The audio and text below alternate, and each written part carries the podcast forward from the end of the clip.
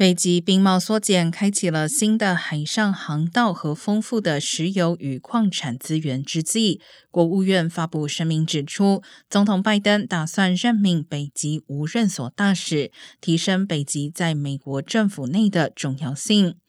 此事仍需征询参议院意见以及同意。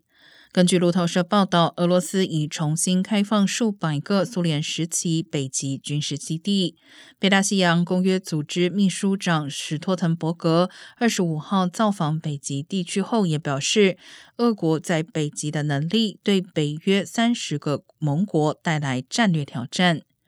全球共有八个北极国家，包括加拿大、丹麦、芬兰、冰岛、挪威、瑞典、俄罗斯和美国。